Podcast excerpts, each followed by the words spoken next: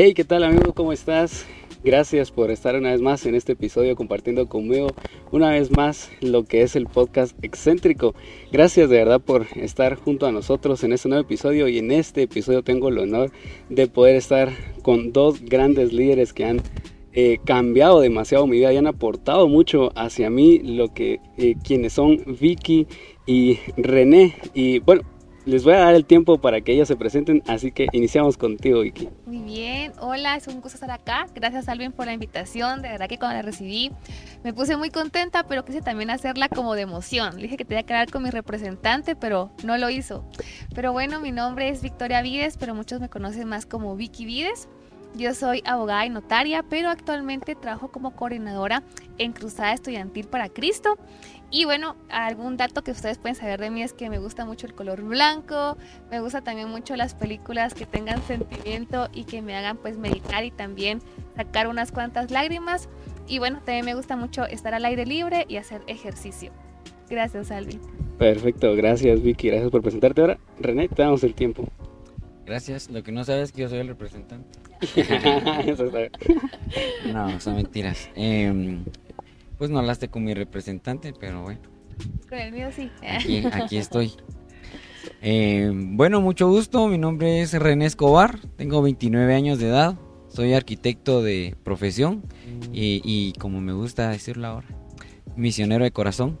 Eh, pues hace muchos años conocí a, Cristo. Eh, entregué mi vida y estando en la universidad estudiando arquitectura, pues encontré el propósito que él tenía para mi vida. Tal vez no era lo que yo quería en un inicio, que era construir y edificar muchas cosas y ahora lo que estoy haciendo es construir eh, algo más allá de lo físico, espiritual, construyendo el reino de Dios acá en la tierra. Trabajo como coordinador dentro de Cruzada Estudiantil con el movimiento dirigido por estudiantes en las universidades de mi país, acá en Guatemala. Me gusta eh, jugar, jugar fútbol, jugar ping-pong, jugar juegos de mesa. Me gusta jugar, la verdad. Me disfruto mucho eso. Eh, se ríen mis amigos porque hace un momento estuvimos jugando y pasando un buen tiempo juntos. A veces las emociones se pasan también. Más cuando competís con gente así como Vicky que le gusta la competencia. Son reglas nuevas. Eh, me gusta jugar, me gusta viajar también, me gusta mucho la naturaleza, los campamentos, amo campamentos, me debo mucho a campamentos, me gusta eh, apartarme, ir a la montaña, caminar, el senderismo, me apasiona acampar, incluso ahorita venimos de eso. Y pues me gusta compartir con la gente, eh, hablarles de lo que ha sido mi vida y pues tener nuevas amistades, escucharlos también. Y pues gracias también a Alvin por este tiempo. Buenísimo, gracias, gracias René, gracias por su presentación y uh, sí estoy de acuerdo que sí les gustan los juegos, pero hay que tener cuidado. ¿Qué, ¿Qué? No tener a un compañero. Yo por eso no me presenté diciendo eso. No, quería que supieran ese dato de mí. no, pero gracias, gracias por la presentación. Y bueno, para empezar, el podcast de hoy se llama Un futuro. Eh, y vamos a leer una pequeña historia. Para empezar, la historia habla de un filósofo llamado Jean-Paul Sartre Dice que él era un ateo entre los ateos y fue un hombre bastante anómalo, o sea, alguien bastante diferente a los demás. Eh, en 1964 se negó a recibir el Premio Nobel de Literatura. Esto solo para que tengas una idea de lo raro que era este hombre. Y él en sus últimos días declara, estamos en un mundo malvado y horrible, pero es necesario crear un fundamento para la esperanza. Y una pregunta interesante que surge a raíz de lo que él eh, dice es, ¿acaso no tiene razón el filósofo? ¿Acaso no es cierto que nuestro mundo es horrible y malvado? Entonces, ¿significa que no hay esperanza para quienes estamos en el mundo? ¿Quién será el fundamento de toda esperanza? Y arrancamos con el segmento de preguntas. Me gustaría preguntarle eh, a René, hablando de esperanza, ¿va? lo que él decía, que estamos en un mundo horrible y todo. Em, para vos, ¿qué es la esperanza? Bueno, la esperanza, como bien dicen por ahí, es lo último que se pierde, ¿verdad? Para mí la esperanza es algo que te, que te puede mantener vivo, que te puede mantener con una ilusión, con el deseo de querer hacer algo. Y bueno, pues para mí la esperanza ha sido algo que me ha mantenido en continuar trabajando en algún plan, alguna meta, algún objetivo que yo me he trazado. Pues la esperanza, la verdad que en mi vida ha sido especial, ha sido algo fundamental, ¿verdad? Es esa llamita que todavía queda viva, es esa raíz que queda a pesar de diferentes cortes que en nuestra vida eh, creamos que, que, yo personal sentido a veces que ya no, he, ya no he tenido o hay algo que ya no voy a creer porque hay diferentes circunstancias que me han pasado que han hecho pensar que ya no ya no puedo lograrlo que de repente ya no puedo terminarlo veo tan lejos como por ejemplo una carrera universitaria tan lejos pero es esa llamita esa esperanza de creer que, que aún se puede verdad es siento que también es ser positivo ser agradecido de cierta manera también. Buenísimo gracias gracias René. Vicky para ti qué es la esperanza para mí es mantener esa ilusión de poder en algún momento, en algún día, en alguna parte de mi vida, el poder alcanzar y experimentar algo. Y creo que cuando hablamos acerca de la esperanza, nosotros podemos decir, ¿verdad? Esa, lo que René nos comentaba, que es lo último que se pierde, pero muchas veces es lo primero que perdemos.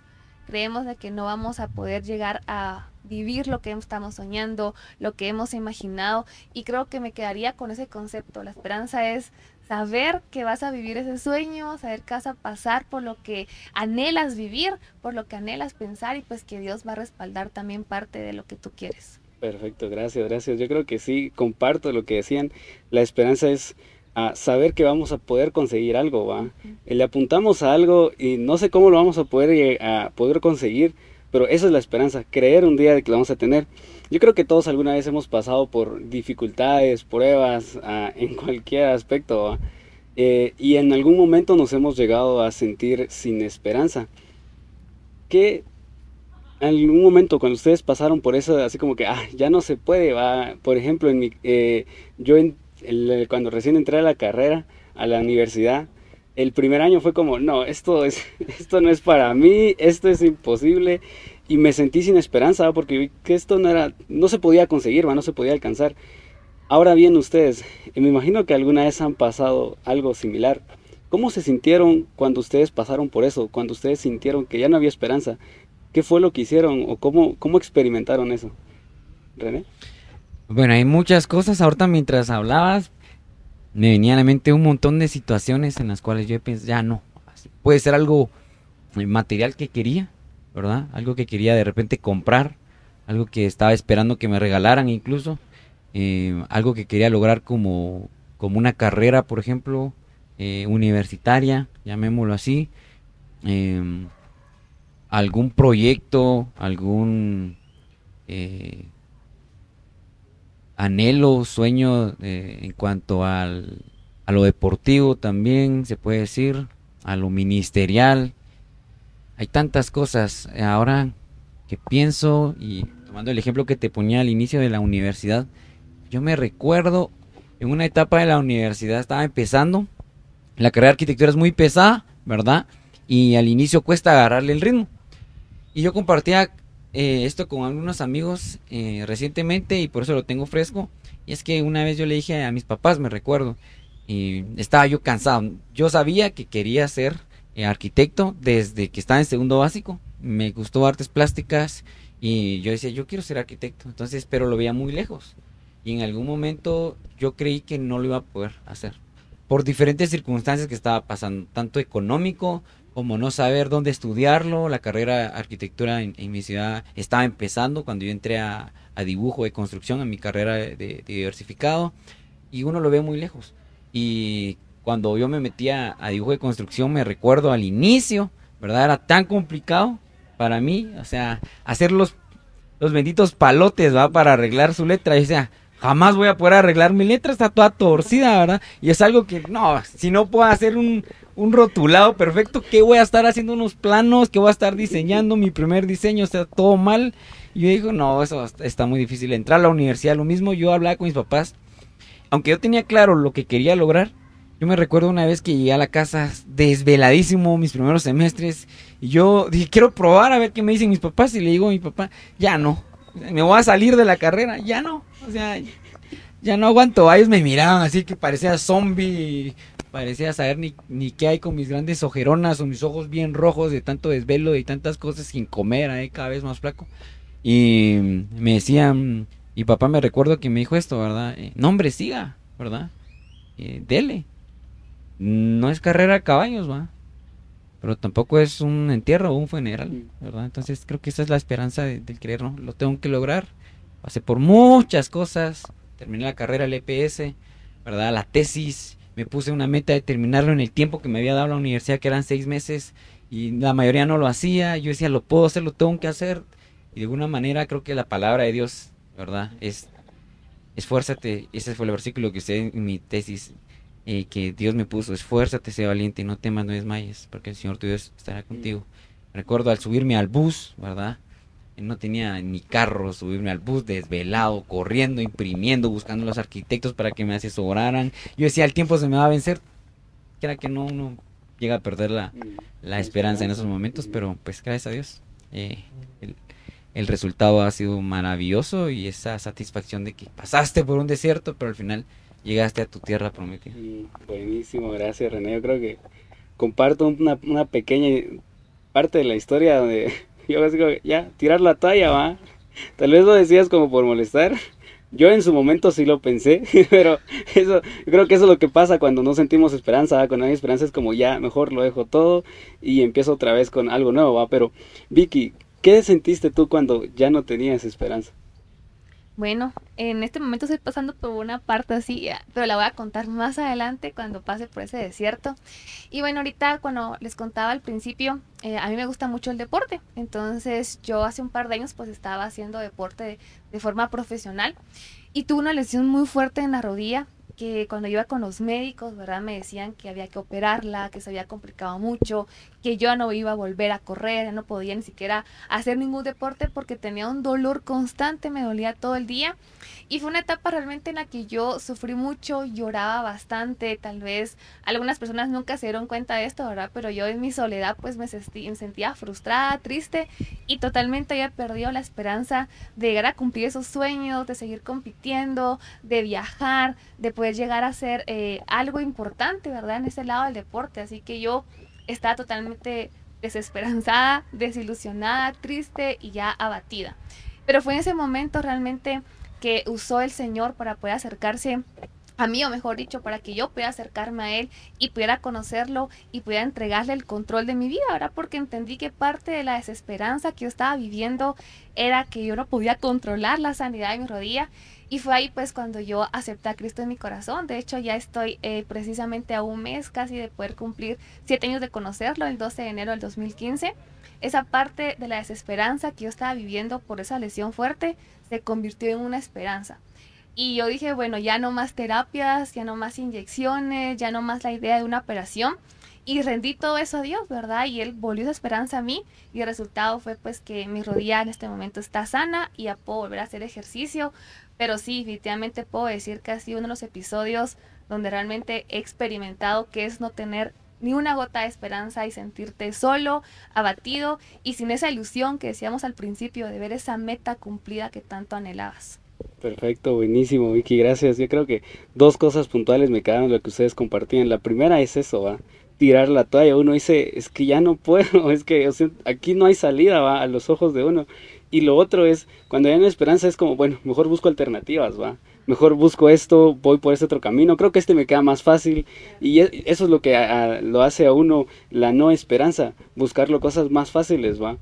Y hablando eh, siempre del, em, del filósofo que estábamos hablando hace ratos, había una frase que él menciona y, y dice que tenemos que tener un fundamento para nuestra esperanza.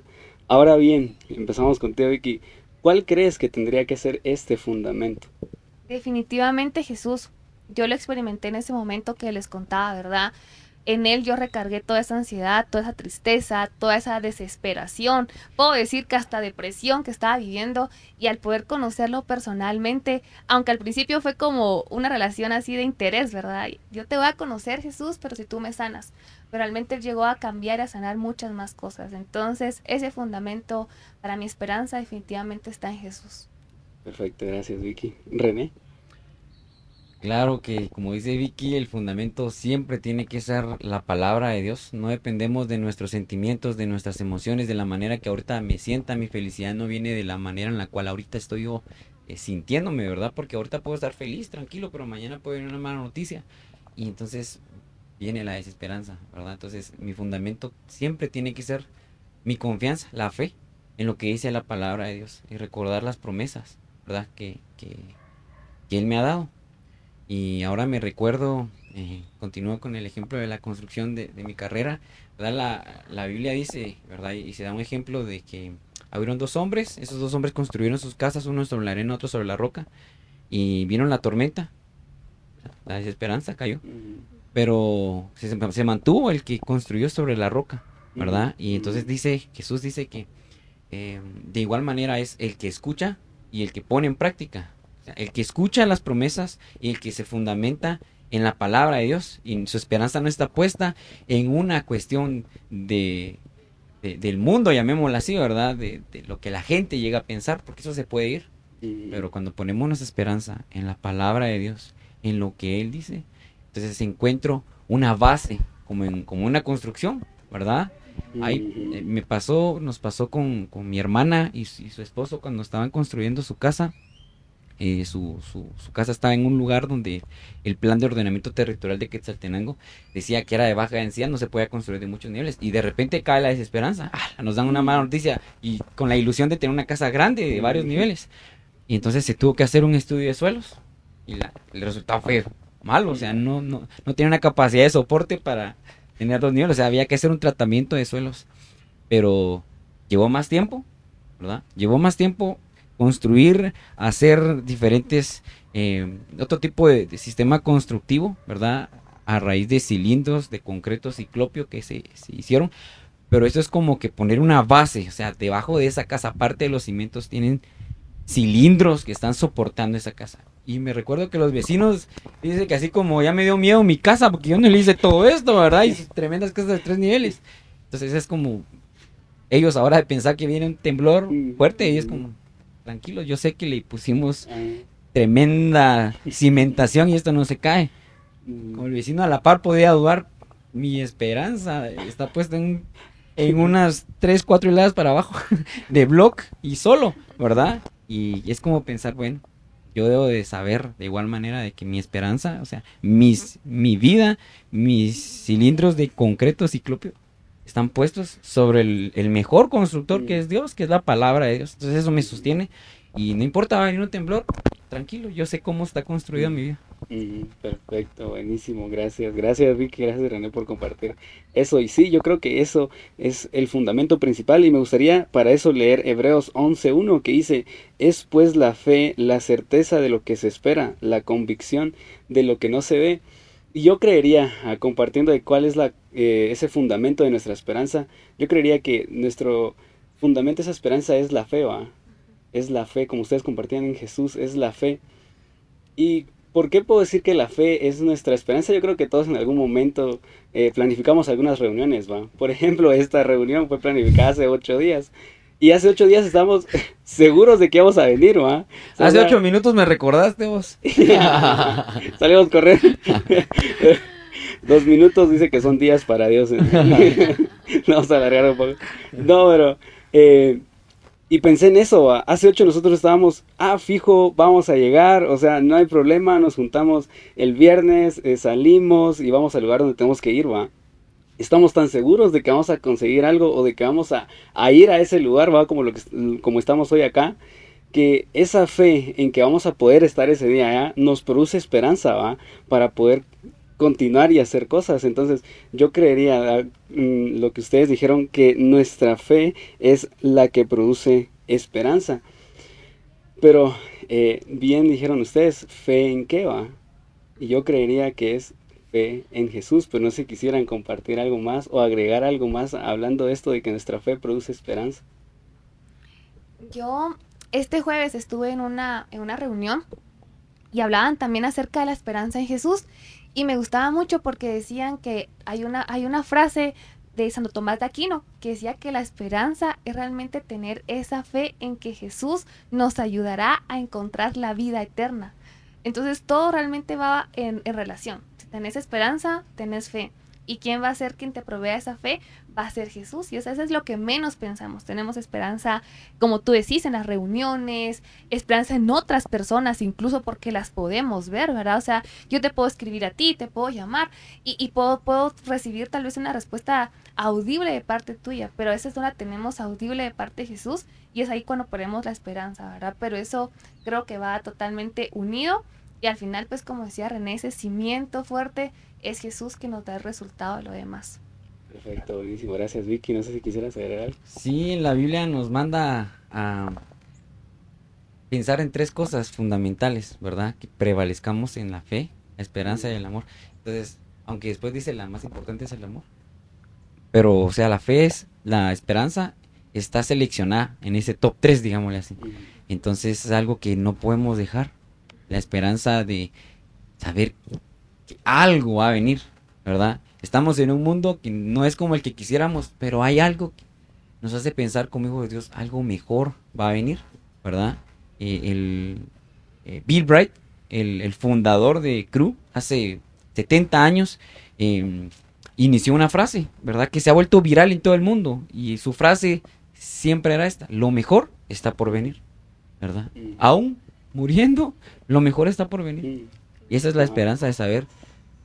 Eso es lo que creían incluso en el Antiguo Testamento. Hay una esperanza. O sea, nos van a sacar, vamos a ver. Y aunque perdieron la batalla, muchas veces se cayeron en desesperanza. ¿verdad? Y, y, los profetas que anunciaron, uno de ellos Isaías, que fue el que más anunció sobre la venida de Jesús, va a venir alguien, ¿verdad? Va a venir alguien. Es un salvador.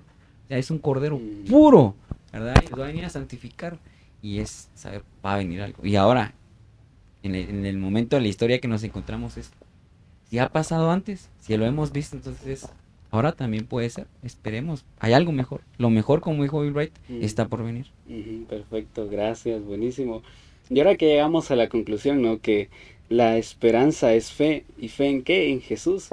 Ah, ahora me gustaría que si ustedes pudieran compartir cómo han experimentado esta esperanza en Jesús, ¿no? Eh, hemos contado historia hace poco de ah, qué se siente tener no esperanza, qué es esperanza para vos, pero ah, ahora que ya sabemos esto, ¿cómo nosotros hemos experimentado o cómo ustedes han experimentado esta esperanza en Jesús?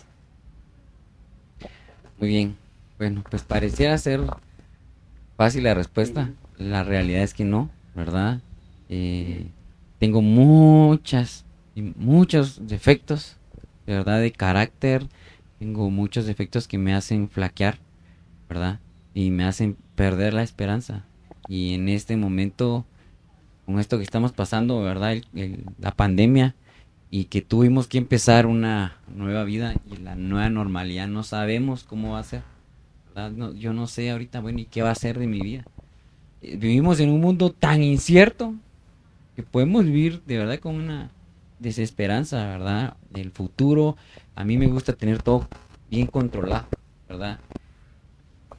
Desde mi carrera en la universidad, así me enseñaron, ¿verdad? A tener una idea, ¿verdad? En base a una necesidad, darle respuesta a esa necesidad, crear eh, un entorno de aprendizaje de lo que, de cómo está la situación, un análisis de sitio, empezar a pensar en una premisa de qué podría ser. Eso trasladarlo a un diseño, luego hacer los planos, el juego de planos completo y luego pues ejecutarlos. Estoy acostumbrado a eso, incluso me gusta hacer así con mi vida, ¿verdad? Me gusta ver, ver la situación, hacer planes, bueno, vamos a hacer esto, si esto pasa, vamos a hacer lo otro. Entonces, a cierto momento, yo soy alguien que controla mucho, ¿verdad?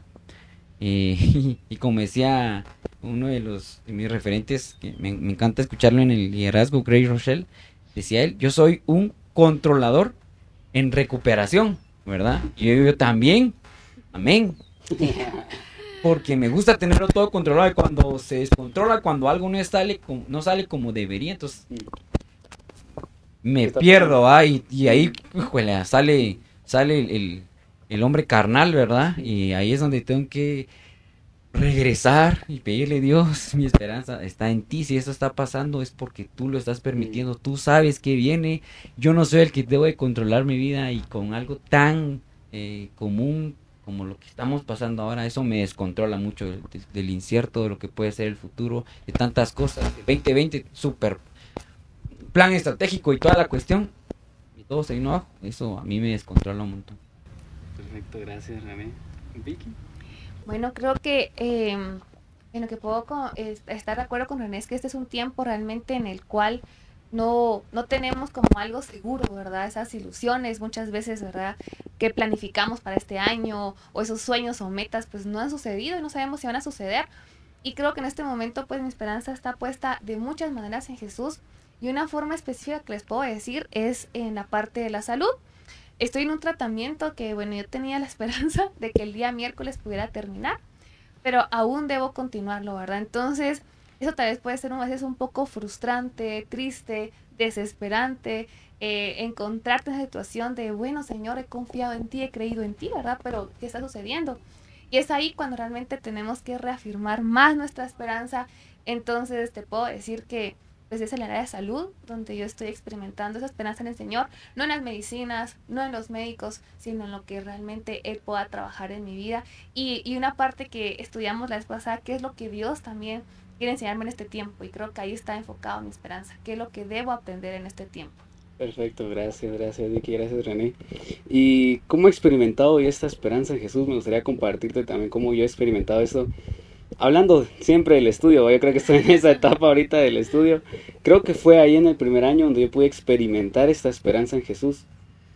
Ah, todo esto del tema de la esperanza y que estamos hablando ahorita se acerca por las fechas festivas, ¿no? Ahorita estamos en diciembre, ah, celebramos eh, el 24, el nacimiento de Jesús y todo eso, ¿va? Pero ¿por qué es tan importante celebrar, celebrarlo? Yo creo que es porque es nuestra esperanza de vida. Así que eh, en el estudio, hablando esto de la esperanza de vida, yo realmente no, no entendía por qué estaba estudiando esa carrera. Sí, algo que me gustaba, ¿va? Pero yo creo que podría haber escogido otra y el primer año de estudio fue como no quiero estudiar esto, quiero, me negaba a estudiar eso y me obligaba a estudiar otra, quería estudiar algo más que nada que ver, uh, pero creo que fue ahí donde experimenté la esperanza en Jesús, porque terminaron el primer año, el segundo año, en los primeros dos meses, tres meses creo que fue, después viene pandemia y ahí fue donde empecé a ver realmente y a experimentar la esperanza en Jesús. ¿Esperanza en qué? Esperanza en un propósito para mi vida porque me di cuenta dije, bueno, voy a seguir con la carrera, a ver qué tal me va. Eh, no sé qué me espera, pero aquí sigo, ¿va? Pero ahí fue donde me di cuenta de esta esperanza en Jesús, va, por ese propósito. Porque eh, si yo me hubiera cambiado de carrera o yo no hubiera continuado con eso, yo no hubiera podido conseguir muchas cosas y llegar a ser la persona que soy hoy y, e impactar a otras a través de esta carrera. Pero esto va a la esperanza. Yo no tenía esperanza en mis estudios, pero sí tenía esperanza en que Jesús tenía un propósito para mi vida. Entonces, a raíz de esto fue donde yo pude experimentar esa esperanza en Jesús y por eso es el tema de hoy en estos días que se acerca el 24 de diciembre, me gustaría que te pusieras a pensar en esta esperanza. ¿Qué es lo que te motiva o cuál es la esperanza en la que estás fundamentado. Y me gustaría que desde ahora, a partir de lo que acabamos de ver hoy, tu esperanza fuera Jesús. Vamos a celebrar el nacimiento de Jesús. Mi esperanza fue Jesús. Saber de que tengo un propósito, saber de que no estoy aquí sin nada más, como decíamos. A veces estudiamos, trabajamos eh, y todo más porque queremos comprarnos algo, queremos conseguir esto, queremos viajar y todo. Hay una esperanza. Pero más allá de lo material y más allá de lo que podemos conseguir acá, ¿qué viene después, va? Y lo mencionabas, y lo mencionabas, del, se me ve el nombre de quien mencionaste, Bill Bright, cuando ya estaba a morirse, ¿va? creo que lo mejor está por venir. o sea, después de la muerte yo creo que pero ¿por qué lo mejor está por venir, va? Y es ahí donde se aplica esa esperanza, esa esperanza en Jesús. Entonces, esto es lo que quiero hablarte el día de hoy, que tu esperanza sea el propósito que Dios tiene para tu vida. Tal vez estés pasando por un tiempo donde no, tengas esperanza a tus ojos, va. Tal vez estés pasando por un tiempo donde, ¿y ahora qué va? Busco alternativas, tiro la toalla, ¿qué hago? Estoy en un momento de desesperanza pero que tu esperanza sea Jesús, que tu esperanza sea ese propósito que Dios tiene para tu vida y vas a ver y vas a descubrir cómo se cumple lo que dijo Bill Wright, lo mejor está por venir. Así que esto es lo que tenemos para el día de hoy. No sé si ustedes quisieran agregar algo más, algún mensaje de esperanza. Sí, creo que este tiempo he estado escuchando muchos mensajes acerca de la esperanza en este tiempo de Navidad. Y creo que siempre es eh, inevitable muchas veces sentir nostalgia, ¿verdad? Tal vez quisieras pasar las fiestas con alguna persona o en otro lugar, haciendo cosas diferentes. Pero en lo personal, a mí me encantan los cumpleaños. Y bueno, cuando se un cumpleaños siempre está feliz y emocionado por el cumpleañero, pensando que le vas a regalar, eh, que le vas a hacer de comer o que le vas a hacer una sorpresa. Entonces yo estaba pensando este tiempo precisamente en eso, ¿verdad? En sentir esa emoción de festejar al cumpleañero, en Jesús. Y desde esta semana escuchaba eso. ¿Tú en Navidad piensas en tu esperanza de esa vida eterna? ¿O vas a pensar en lo que no tienes? Porque eso tenemos mucho para pensar. Entonces yo te invito a que puedas pensar en eso, en que Jesús es la esperanza de tu vida eterna y que eso lo mejor está por venir, es precisamente ese tiempo, ese, esa vida, esa esperanza de poder pasar un tiempo agradable con Él cada día, cada momento y aún después de la muerte, aún después de lo que pueda pasar, la vida eterna te está esperando. Así que celebra a Jesús, celebra ese cumpleañero y prepara una fiesta para Él, prepara tu corazón para poder también celebrar que ha nacido tu Salvador. Perfecto, gracias Vicky. Bueno, creo que nuestra esperanza debe ser el Señor, pero mucho tiene que ver nuestro entorno también, porque nuestro entorno nos puede sumar o nos puede restar nos puede ayudar a dar esperanza o a restar eh, la esperanza y volvernos eh, alguien con desesperanza, alguien que contagie. Estamos ahorita en un tiempo en el cual podemos ser proactivos, ¿verdad? Eh, o reactivos, reactivando o, dando a, a, responder a la desesperanza de otras personas que nos puedan venir a dañar. Y pues nuestra esperanza debe de contagiar a otras personas. Estamos en un tiempo en el cual Estamos celebrando a Jesús. Sumémosle a las personas, ¿verdad? Esperanza. Compartamos esperanza, ¿verdad? Seamos y tengamos una actitud de agradecimiento. Me encanta un libro que se llama La gratitud y el perdón, que habla acerca de un corazón agradecido, es aquel que agradece por todo y es positivo. Agradezcamos porque ahorita vamos a pasar la Navidad como la vayamos a pasar, con paches, con tamales, estás en Shela, le decimos paches, estás en Guate, le dicen tamales en la capital, estás en otro país, pues averigua, googlea y qué es, pero se llaman paches. paches. Em, son mentiras. Em, ¿Verdad? Ya me, ya me perdí. Ese tema es para otro día. no, eh, agradezcamos, agradezcamos eso, ¿verdad? Si vamos a comer carne, no sé, arroz, que es el mundo nos pinta. Y por eso Romanos dice, no se amolden al mundo actual, sino renueven su pensamiento para conocer la, voluntad de Dios, que es buena, agradable y perfecta. Seamos personas agradecidas por lo que tengamos. Y ese libro también habla acerca de que un corazón agradecido es aquel que agradece a Dios por todo. A veces tenemos un corazón de queja y eso lo contagiamos. Jesús vino al mundo para que seamos agradecidos, para que regalemos, porque eso hace dar un regalo. Estoy agradecido con vos. Y cuando es genuino, te lo doy porque estoy agradecido. O sea, sin esperar que me des algo mejor el próximo año, ¿ah? Aunque no me diste nada el que... ¿Verdad? No, sino es decir, bueno, o sea, la gratitud de mi corazón es tanto que te, te voy a regalar esto. agradezco. Y este libro menciona que un corazón que se queja es aquel que le dice a Dios, porque le reclamamos a Dios, le decimos, Dios, ¿por qué? ¿Por qué pusiste espinas a las rosas, verdad? Si tú creaste todo, ¿cómo? Si me puyo, ¿verdad? Y, y un corazón agradecido es aquel que dice, gracias Dios, porque pusiste rosas entre las espinas. En este tiempo seamos gente que de verdad aporte, que estemos agradecidos y me encanta, siempre me recuerdo cada Navidad. Tengo unos tíos, ¿verdad? Eh, la hermana de mi mamá, saludo, y mi tío Eric.